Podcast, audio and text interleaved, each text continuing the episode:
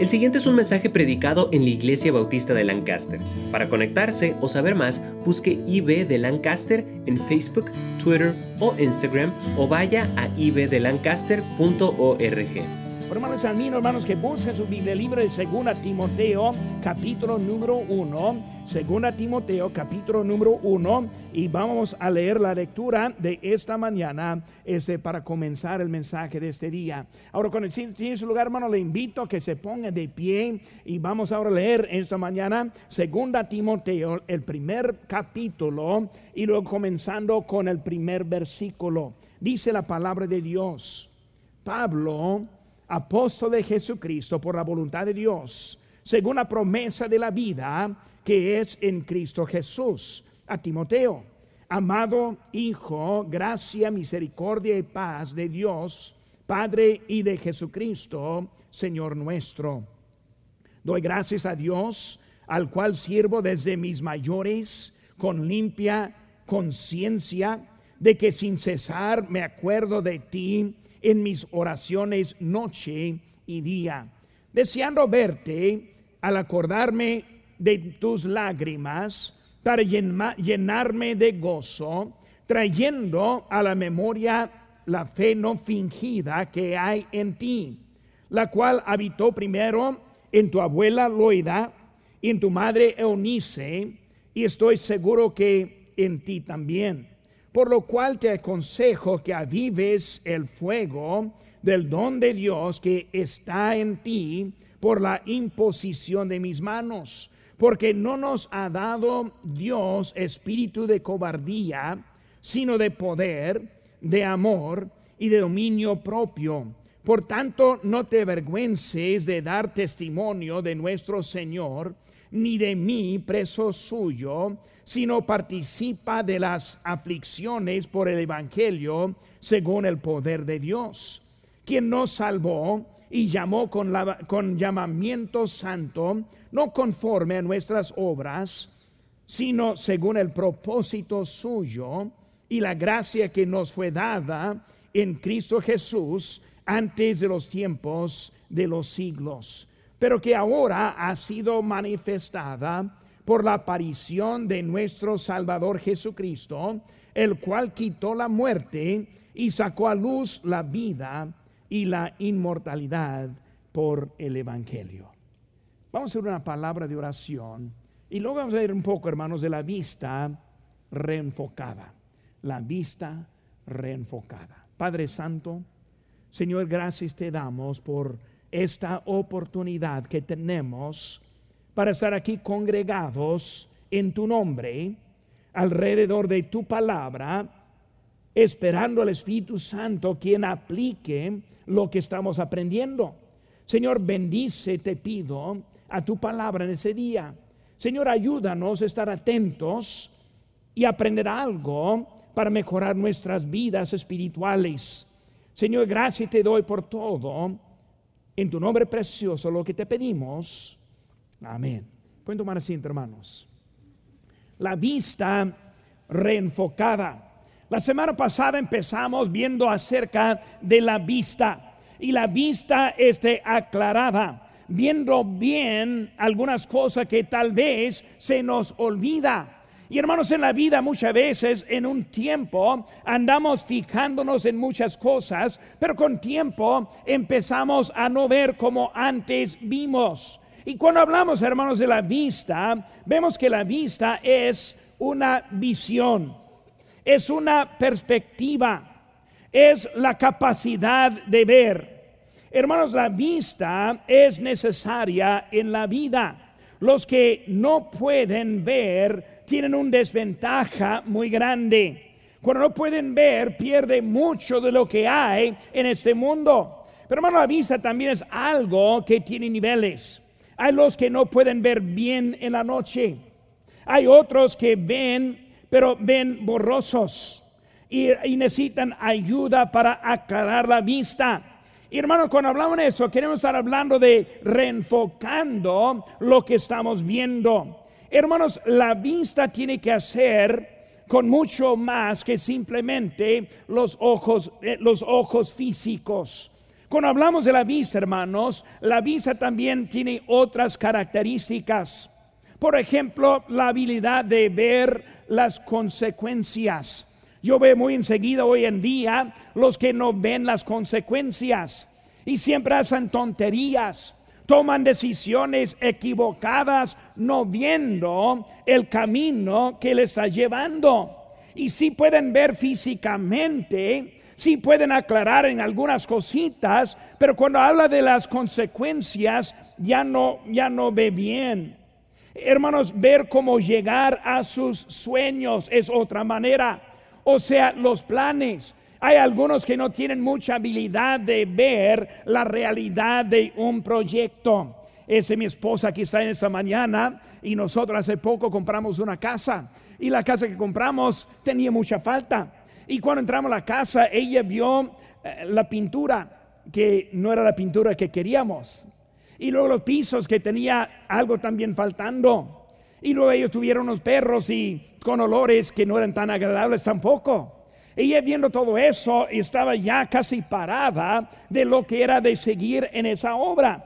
Tiene que tener la vista para ver lo que es el final o lo que es la realidad. Y por eso, hermanos, la vista es algo más que simplemente lo que vemos. Un artista él puede ver este con ojos de imaginación, viendo en una cartulina lo que puede llevar a cabo o en una pieza de piedra o madera lo que puede hacer de escultura para poder ese llevar a una realidad. Tiene que ver dentro de algo más que solamente están los ojos. Buena vista, hermanos, produce sabiduría. Y la sabiduría es la habilidad usar bien el conocimiento. O sea que nosotros sabemos cosas, conocemos cosas, pero no sabemos bien cómo aplicarlo. Hermanos, otro punto de la vista. Hermano, la buena vista produce comprensión de lo que ve o simplemente comprender. Comprende lo que hay. Hermano, Dios es un Dios de visión. Y cuando vemos, hermanos, hoy en día la visión de Dios, todo lo que tenemos hoy en día es de la visión de Dios, la creación de este mundo. Nosotros hechos en la imagen de Dios, somos el pináculo de la creación. Hermanos, la vida humana vale mucho más que la vida de animales vale mucho más del ambiente de este mundo. Vale mucho más que lo que vemos hoy en día, pero el mundo está contaminando y bajando el valor del ser humano. El aborto. ¿Qué está mal en eso?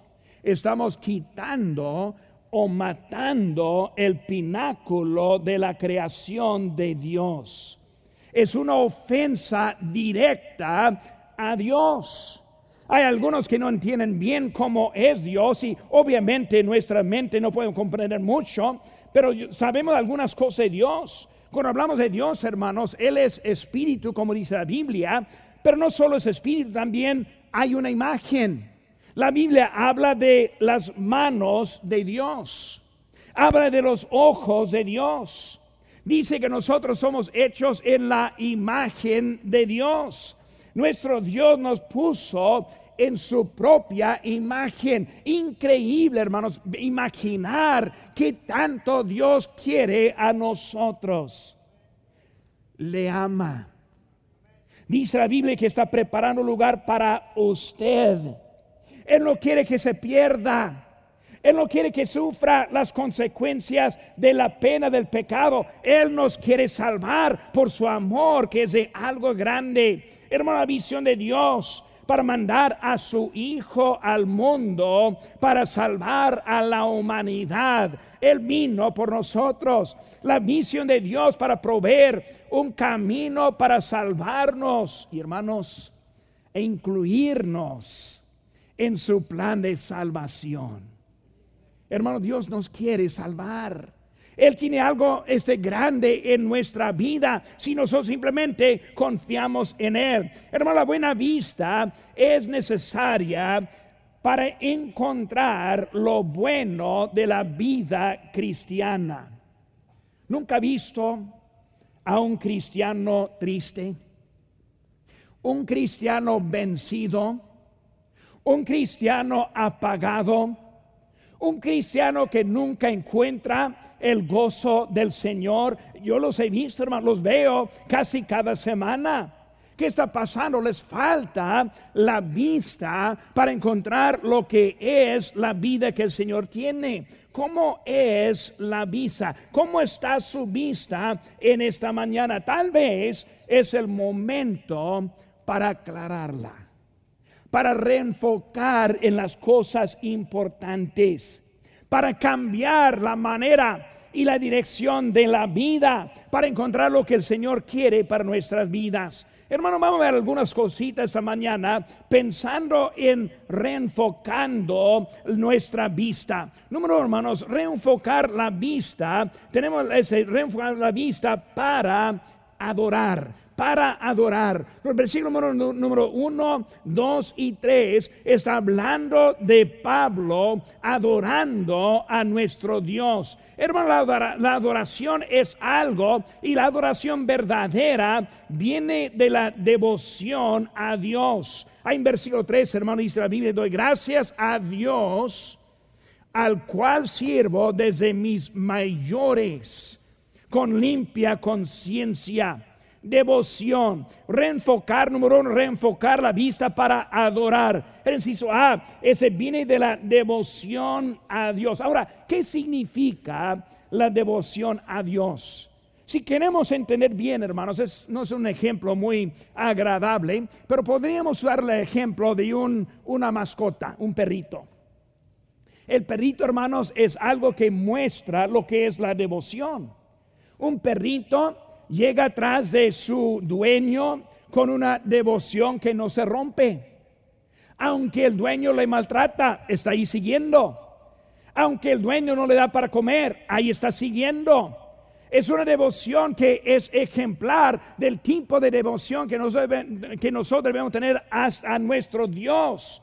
Una, este, una devoción que es muy importante. Esa devoción, hermanos, espera la dirección espera el alimento, se anima fácilmente, obedece, ama. Son características de la devoción que debemos tener hacia Dios. Una vida de devoción, hermanos, no es una vida variable. O sea, un día siguiendo, otro día en desobediencia. Un día adelante, otro día para atrás un día este, eh, este, queriendo servir a Dios y otro día frío. Eso nos están viendo, hermanos, en la vida. Cuando estamos en devoción, tenemos una vida constante. La devoción, hermanos, este no pregunta por qué. No decide por sí mismo. La devoción este no es algo que no me gusta sino acepta lo que el Señor provee. Cuando hablamos de la, de, la, devoción a Dios, estamos contentos con la vida que el Señor me da, contentos con la dirección de la vida que me da, aunque no la entiendo, aunque hay cosas que no me gustan, aunque no sé cuál es el fin, muchas veces tengo la devoción que Dios sabe mejor y confío en mi Dios. Por hermano, la, devoción se demuestra en la actitud. Y muchas veces en lo que es la actitud muestra que no hay mucha devoción. Actitud buena en vez de mala. Hermanos, ese demuestra en su espíritu. Un espíritu dulce, un espíritu positivo, un espíritu listo para obedecer a nuestro Señor. Esos son, hermanos, características de la devoción. Por hermano, cuando hablamos de la adoración, mi adoración número uno se demuestra en la manera que tengo la devoción hacia Dios. Hermanos, no es posible ser un cristiano amargado, amargo y a la vez adorar a Dios. No podemos entrar al templo peleando con la esposa, gritando a los hijos, este, dando patadas a su perro y pensar que va a llegar con un espíritu para adorar a Dios. Hay que entrar, hermanos, ya preparados para adorar a nuestro Dios. Un ánimo que tengo para ustedes, hermanos. Cada domingo en la mañana, aparte tiempo con su familia, con su esposa, su esposo, sus hijos. Ore por unos minutos. Pide que el Señor use a mí para traer el mensaje. Pide al Señor que use al coro para que ellos canten en, el, en buen espíritu a nosotros. Ore por los maestros que van a estar dando clases a sus hijos y a ustedes también. Ore por nuestra iglesia en general, por el pastor Chapo y el culto en inglés. Hermanos, eso sería la ayuda más importante cada domingo en nuestra iglesia. Y en eso, hermanos, llegaríamos con los corazones preparados para escuchar la palabra de Dios. Hermanos, una devoción es lo que necesitamos. Segunda cosa, hermanos, reenfocar la vista para adorar en la devoción. Segundo, la adoración verdadera produce el servicio. Produce el servicio. Hermano, la palabra clave de Pablo es la palabra siervo. En versículo número 3 dice siervo. Esa palabra, hermanos, siervo aparece 14 veces en sus cartas significa, hermanos, un servicio ofrecido a Dios como un hecho de adoración. Pocas veces pensamos en servicio cuando pensamos en la adoración. Pero la adoración incluye el servicio el servicio. Debemos, hermanos, estar, eh, eh, tener un, corazón este para servir. Esta palabra, hermanos, es donde viene la palabra, eh, digo la frase, culto de adoración. Adoración, hermanos, es más que simplemente levantar las manos, cerrar los ojos, cantar. Hermanos, es más que los sentimientos, sino es el servicio Dijo Juan en Juan 14, 15, si me amáis, si me amáis, guardad mis mandamientos. Hermanos, estamos hablando de adorar. Si quiero adorar a Dios, voy a llegar, llegar con una devoción, pero también, hermanos, voy a llegar con un servicio, un servicio. Hermanos, servicio, este, si no hay servicio, no hay amor. Y si no hay amor, no puedes adorar a Dios. Servicio verdadero siempre es hacia Dios y no al hombre. Es lo que Dios quiere nosotros. Y hermanos, si sea así, porque nos molesta lo que hace otro hombre? Si mi servicio está apagado por lo que veo en otro, un ejemplo, la iglesia está llena de hipócritas. ¿Nunca, nunca he escuchado esa frase? La iglesia está llena de hipócritas. Cuando alguien me dice eso, yo digo, pues entonces yo le invito, necesitamos otro más.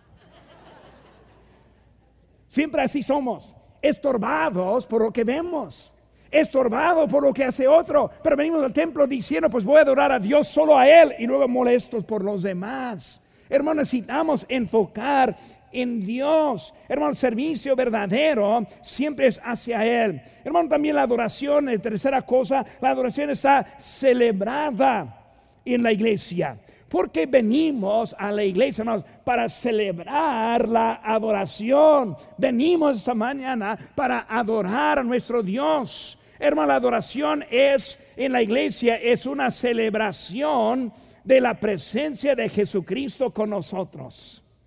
Dice el hermanos ahí en Mateo 18, 20, porque donde están dos o tres, palabra clave, congregados en mi nombre, allí yo en allí estoy yo en medio de ellos. La palabra clave, hermanos, es congregados. Congregados. No está diciendo donde están dos o tres, sino dos o tres congregados. Hermanos, congregados viene de la palabra congregación viene de la idea de la iglesia. Cuando nosotros venimos a la iglesia, que es el cuerpo de Cristo, encontramos la presencia de Cristo, porque su promesa es que estamos congregados en su nombre, allí estará Él con nosotros la mera presencia de nuestro Dios. Nuestra iglesia está aquí para guiar más gente a la actitud de adoración. Cada mensaje es para preparar los corazones para la adoración. Cada invitación es para que venga a preparar el corazón para la adoración. Somos hechos para adorar a Dios. Y nuestra iglesia, hermanos, es el lugar para eso. Nuestro templo, hermanos, es como símbolo para la adoración. Un solo púlpito. No tenemos dos, uno solo. ¿Por qué? Servimos a un solo Dios. Símbolo de nuestro Dios. Hermanos, este, los instrumentos me gustan como, como tocan. Me fijo cuando falta alguien me gusta porque son instrumentos para alabanzas a nuestro Dios. Hermanos, es de la congregación, es para entrar juntos a la presencia de Dios.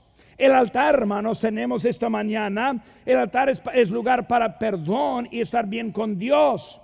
No tenemos confesario. Tenemos un altar, es diferente un altar donde se acerca a Dios. Señor, perdóname, úsame, Señor, bendíceme. Aquí estoy en su, este ganando almas es para extender la adoración a otros también. La ofrenda misionera es para mandar la adoración también hasta otras naciones. Hermano, la exposición bíblica es la manera para madurar a los hermanos, los miembros, para adorar a Dios. Estamos aquí, hermanos. Necesitamos una vista para adorar a Dios. Reenfocar esa vista. Hermano, venimos a la iglesia enfocados. En estos últimos meses he encontrado a varios desanimados, desenfocados. Han perdido la vista. Ya no quieren seguir adelante porque han perdido la vista, por lo cual estamos aquí en esta mañana. No están aquí para mí, no están aquí para los demás, no están aquí para el pastor Chapo, sino estamos aquí para adorar a Dios. Y si estamos enfocados, vamos a seguir adelante, ni modo lo que pasa en la vida. Enfocados, enfocados. Aquí estamos para adorar. Que no deje, hermanos, que no vaya a otro lado, que no abandone, que vuelva a tarde de las 5, que siga el miércoles a las 7, porque estamos aquí para adorar a nuestro Dios, quien merece la adoración. Enfocados, enfocados en adorar. Segundo, hermanos, reenfocar la vista para, para orar. Enfocar la vista, reenfocar la vista para orar. Versículo 4, versículo 5 está diciendo de las oraciones. Dice que día y noche, siempre recordando en versículo 3 este, acerca de la oración, hermanos. La oración número uno produce una conciencia limpia. Dice en versículo 3, doy gracias a Dios al cual me sirvo desde mayores con limpia conciencia. ¿Y qué dice? De que sin cesar. Hermano, cuando oramos, la conciencia limpia. Siempre hay unos que batallan para dormir. Y bromeando yo digo, pues es porque su conciencia, ¿verdad? Uno como yo que no batallo nada. Yo, yo ya estoy dormido antes que pegue mi, cabeza en la muela, en la, en la, almohada. Mi esposo puede decir eso. Yo estoy ya, estoy en camino a la cama y ya estoy dormido, ya llegando. Yo siempre digo ella porque tengo buena conciencia. Ahora, estoy bromeando, hermanos, en eso. Pero la verdad es, hermanos, cuando oramos, tenemos buena conciencia. Cuando hacemos intercesión, cuando nosotros pedimos perdón por nuestros pecados, no por otros, sino por nosotros. Señor, perdóname. Cuando nosotros estamos bien con Dios, la oración, hermanos, es algo que nos da buena conciencia. Estoy listo y preparado para el encuentro con mi Señor si estoy bien en mis oraciones. En una oración es algo que hay que reenfocar para nuestra adoración y también para orar. Necesito orar sabiendo que me va a ayudar en mi conciencia. Segunda cosa, hermanos, inciso B, la oración reenfocada es constante. Es constante. Ahora voy a predicar a mí también ahora. ¿Cuántas veces nos olvida orar? Uf. ¿Por qué nos olvida orar? porque no vemos la importancia. Curioso que nunca me olvido comer. Nunca me olvida. Nunca me olvida una fiesta. Pero orar me olvida. ¿Por qué me olvida? Porque no veo lo importante en la oración. La oración, hermano, número uno, es para que nosotros estemos este, con buena conciencia y luego llega a constante. Me levanto pensando en orar. Me acuesto pensando en orar. Levanto la cuchara este, para comer algo y recuerdo en la oración. Hermano, debemos de tener algo constante en nuestra oración. La oración, hermanos, expresa el corazón a Dios. Dios quiere escuchar de nosotros. Yo ni entiendo por qué porque Dios quiere escucharme, pero sí me quiere escuchar. Yo no sé por qué le quiere escuchar, pero le quiere escuchar. La oración es la manera que podemos estar hablando a Él. Versículo 3, sin cesar, me acuerdo de ti en mis oraciones noche y día. Es la oración de Pablo, no solo una vez a la semana, no solo cuando llega a la iglesia, sino que él está orando todos los días. Hermanos, la oración produce un deseo estar juntos. Versículo 4, deseando verte. Debemos orar, hermanos, unos por otros. Yo les animo, hermanos, tener una lista de, la oración. Le animo, hermanos, a agregar a alguien de nuestra congregación en su lista. Y cada semana conoce a otra persona. ¿Cómo se llama? Ah, voy a poner mi, mi, mi lista de oración. Empezar a orar unos por otros nos ayudaría bastante en nuestra iglesia, un deseo. La oración produce los sentimientos, versículo 4.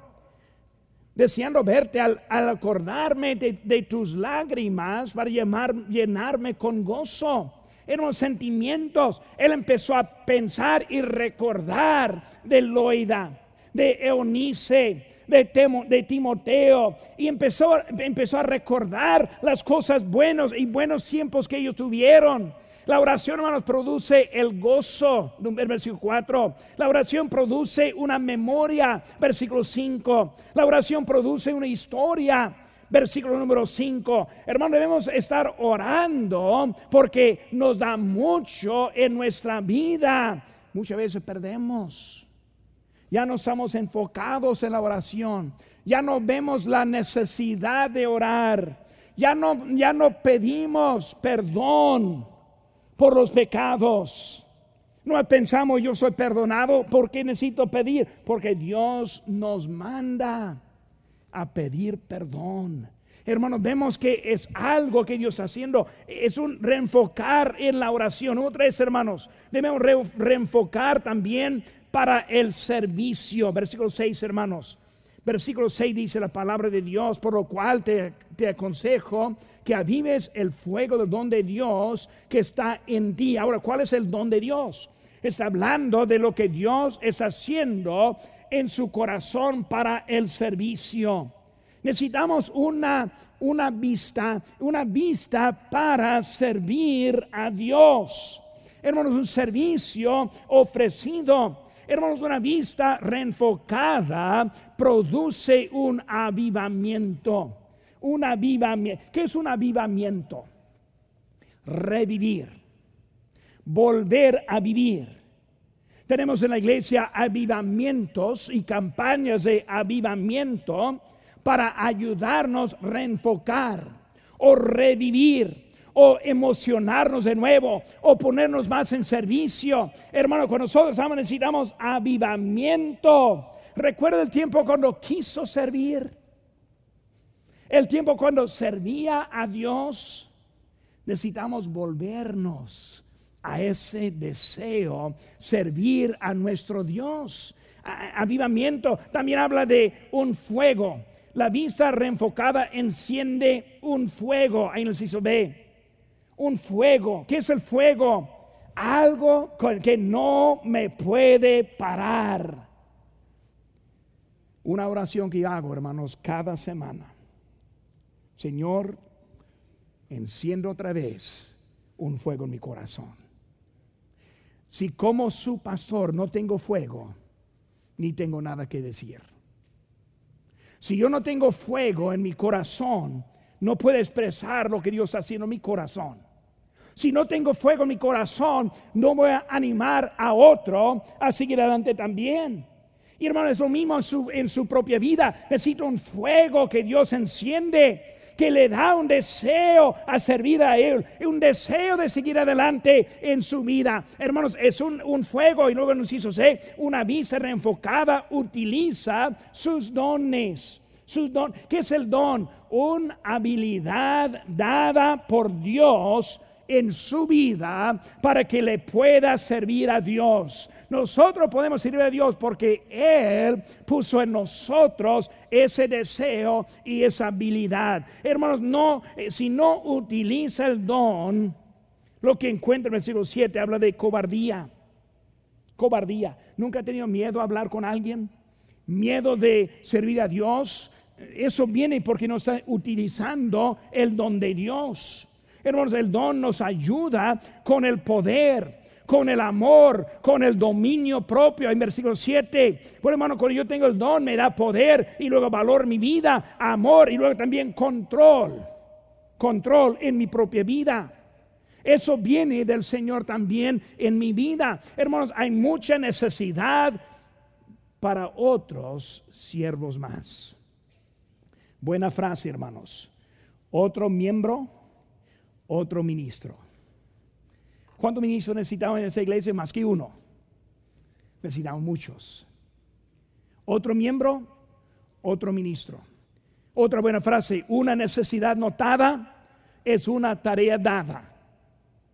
Esta mañana estuve tempranito en la oficina y salí de mi oficina y pasando ahí en el pasillo y vi ahí abajo eh, un papelito ahí abajo en el suelo. Y yo, mi primer pensamiento es que la persona SEO no hizo su, trabajo, ahí está el papel. Y luego lo pasé, y luego cuando volví lo vi de nuevo.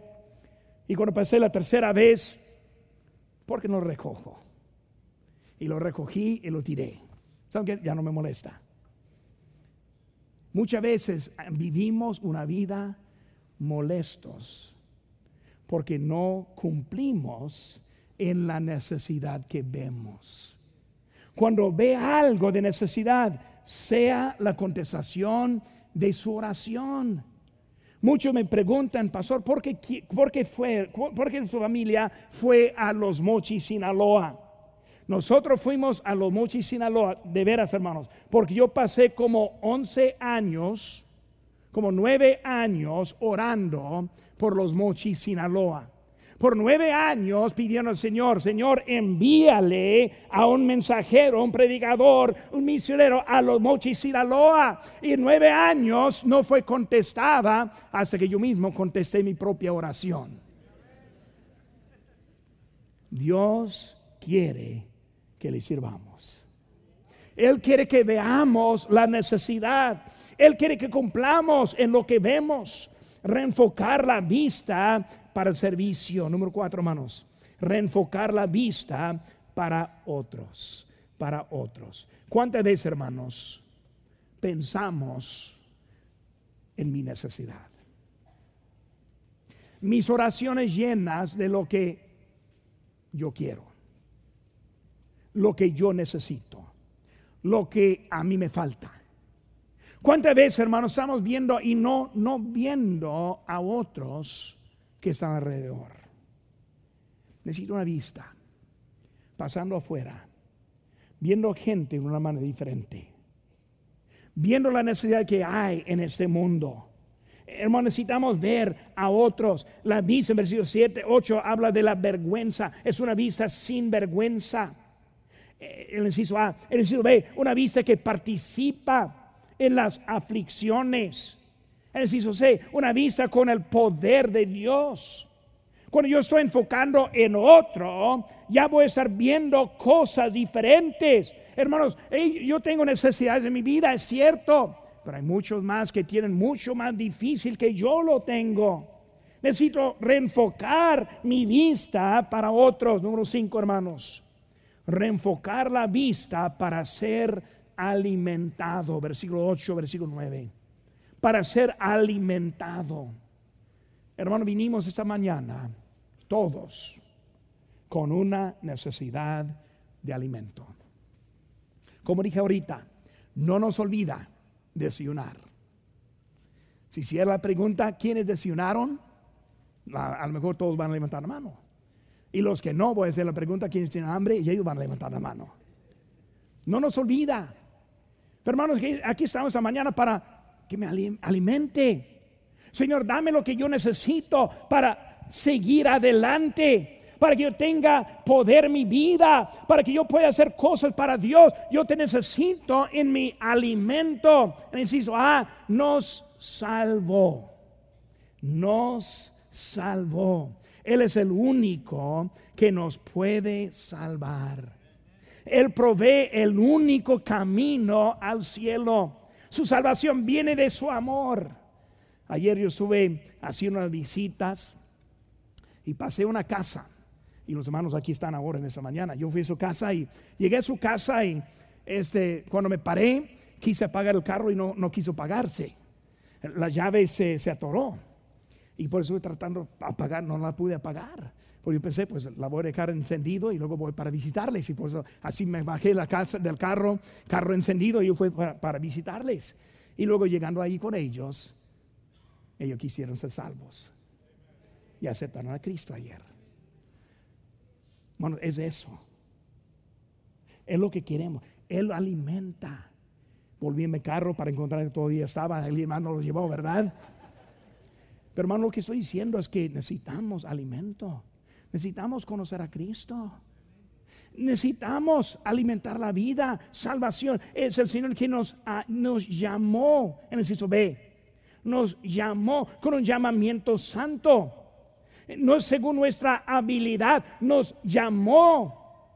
Yo, hermanos, como pastor, predicador, yo puedo testificar. Lo que ven hoy en día, hermano, no es de mí. Es lo que Dios haciendo en mí. Yo sí me conozco. Yo sé mis fallas. Yo sé lo que es el Señor. Él, su llamamiento, hermanos, es para producir en usted lo que no puede hacer solo. Nos alimenta, en el inciso C, nos alimenta. Para prepararnos, hermanos, es necesario buen alimento. Esta mañana, ¿qué es lo que le falta para ser obediente? ¿Qué es lo que le falta para adorar a Dios? ¿Qué es lo que le falta para orar?